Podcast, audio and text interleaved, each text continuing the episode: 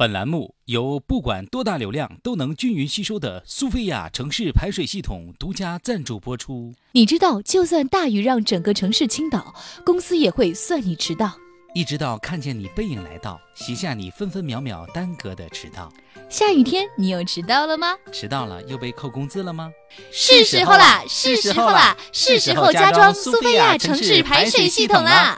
苏菲亚城市排水系统采用加长、加长、加长再加长的叠翼型设计，最大程度的保证雨水不会囤积，超长超安心，一觉熟睡到天亮。还有独创的瞬吸蓝科技，薄薄一小片便能牢牢抓住水分子，吸得这么快，想不服都不行呢！轻薄方便又安全，苏菲亚城城市排水系统让那几天的城市超舒适、超干爽。苏菲亚海纳百川的解决之道。各位听众、各位网友，大家好，今天是五月十一号，星期三。南方多省市遭暴雨，我是准备拆了自己鱼缸、开通滴滴打船的小强。大家好才是真的好，水能载舟，亦能赛艇。希望到了南方的小强能够牢记，生活就像海洋，只有意志坚强的人才能到达彼岸。我是小桑，欢迎收听新闻七点整。今天要整的主要内容有。由于连日的强降雨，广西柳州市内的柳江水位暴涨，沿河低洼路段遭洪水淹没。有柳州网友发帖表示不满：年年雨季被淹，建议别叫柳州市了，不如改叫苏菲市，超长超安心，一片熟睡到天亮。有媒体统计，A 股市场经历连续两个交易日的大跌后，每位股民平均亏损近两点六万元。我台五百块钱被套牢多年，至今想着翻本娶媳妇儿的单身屌丝鲁大炮对此不禁感叹：一边是核动力印钞机，一边是核动力绞肉机，无命休矣。山东临沂一男子因为嫉妒别人从 ATM 机中大把取钱时，一时恼怒，便拿板砖砸 ATM 机泄愤。对于该男子的行为，我台有着多年红眼病治疗经验的黄博士认为，这种红眼病需要及时救治，不然现在看别人大把取钱就砸 ATM 机，到了清明节，说不准还会拿个灭火器到处灭火呢。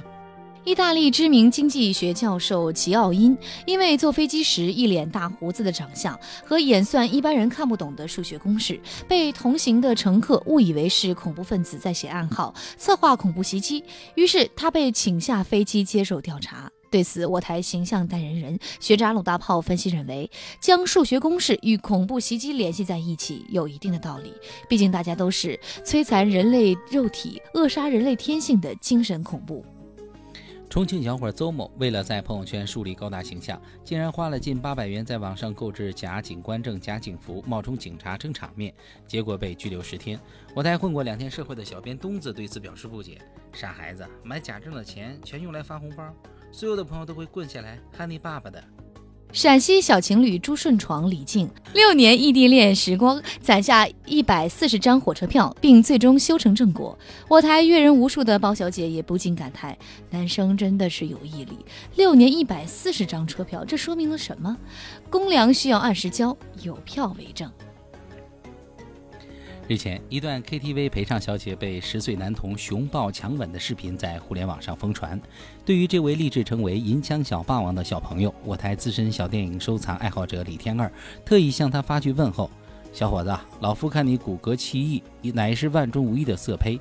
这里有一本辟邪剑谱，就传授于你，希望以后一定要做一个好人。”近日，二手玫瑰梁龙在节目中痛批五月天音乐不好听一事，引发五月天大批粉丝的不满。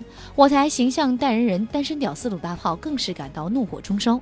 在这个金钱至上的时代，唯独他们不收费；在这个信仰独缺的时代，只有他们还在默默的坚持。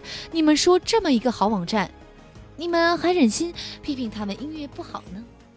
一零二四。二零一六首尔小姐选拔大赛日前在首尔三星洞举行，众佳丽在大秀火辣身材的同时，一张张整容脸却遭到了网友们的吐槽。对此，我台有着多年韩国娱乐圈见脸经验的黄博士表示：“其实看韩国小姐选秀的看点，就是在欣赏哪个医生的刀工活好，哪个刀工活差。”近日，日本某小学女团成员。仲村新红走红网络，年仅十二岁的她，不但有姣好的面容和火辣身材，更是有令人羡慕的十一块腹肌。面对这名逆天的小同学，我台狗不理包子组合成员大包子表示受到了深深的伤害，低头看了看自己，感觉我才真的是个宝宝。下面请听详细新闻。受强降雨的影响，广州城昨日再次上演看神奇海关。雨水倒灌地铁成瀑布，公交车内水流成河，坐坐船玩玩水钓钓鱼，整个广州俨然一副威尼斯的景象。据我台碰巧在广州公费学习的傅大妈介绍，由于受常年看海的影响，不少本地的丈母娘都对女婿提出的新要求：有房有车，还要有船。威尼斯不是一天建成的，但是广州用一个早上就建成了。不少广东市民在见证奇迹的同时，还不忘吐槽：“我这几十年活的精彩啊，全是百年难遇的奇迹。水漫街道，车船并行，看来有关部门买车收车船税是真有道理。”假作真实，真亦假。美国队长三导演接拍中国队长，城管少年将挽救世界。